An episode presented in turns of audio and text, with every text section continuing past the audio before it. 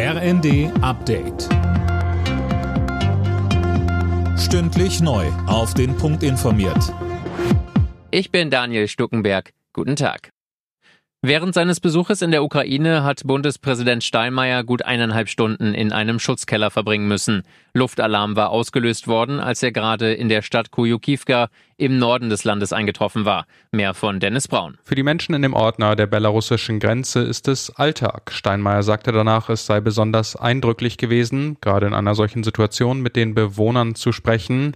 Der Bundespräsident war am Morgen mit dem Zug zunächst in der Hauptstadt Kiew angekommen. Er versprach der Ukraine anhaltende Solidarität und Hilfe aus Deutschland. Am Abend ist dann in Kiew ein Treffen mit Präsident Zelensky geplant.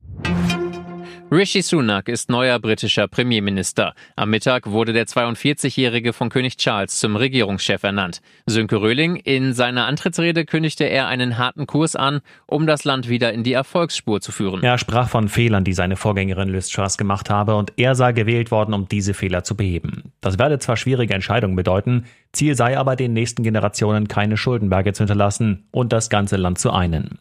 Sunak kündigte an, die wirtschaftliche Stabilität des Landes in den Mittelpunkt zu stellen. Außerdem solle mehr Geld in die Schulen fließen, die Grenzen gesichert und die Umwelt geschützt werden. Vertrauen müsse man sich verdienen, so Sunak, und er werde sich das Vertrauen verdienen.